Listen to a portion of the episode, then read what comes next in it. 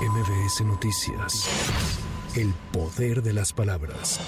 El presidente López Obrador confirmó que durante su participación en el Foro de Cooperación Económica Asia-Pacífico en San Francisco, se reunirá con sus homólogos de China Xi Jinping y de Estados Unidos Joe Biden, así como con el primer ministro de Canadá Justin Trudeau. Pero sí voy a tener una entrevista con el presidente de China, una reunión bilateral. Voy a tener una entrevista, una bilateral con el primer ministro de Canadá, con Trudeau y una entrevista bilateral con el presidente Biden. Hay varios temas interesantes que tratar. Y en lo bilateral lo mismo, con China y con Canadá y con Estados Unidos. Y ya les informo cuando regrese.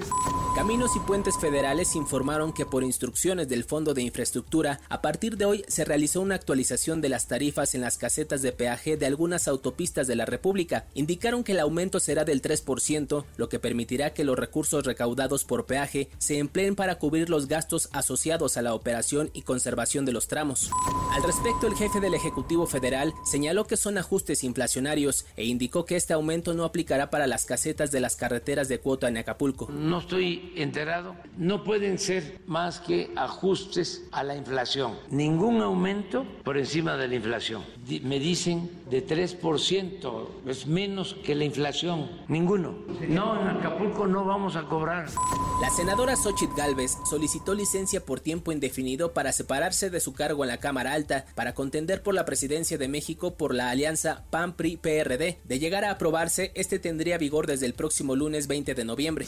El secretario general adjunto de Asuntos Humanitarios de la ONU, Martin Griffiths, propuso un plan de 10 puntos para que las partes en conflicto, Hamas e Israel, acuerden un alto al fuego humanitario y poner fin a los combates y terminar con lo que consideró una carnicería en Gaza. Por su parte, el ejército de Israel realizó operativos en el hospital Al-Shifa, a los que el director de la OMS, Tedros Adhanom, calificó como preocupantes por la seguridad de los pacientes. Para MBS Noticias, Giro Montes de Oca. MBS Noticias. El poder de las palabras.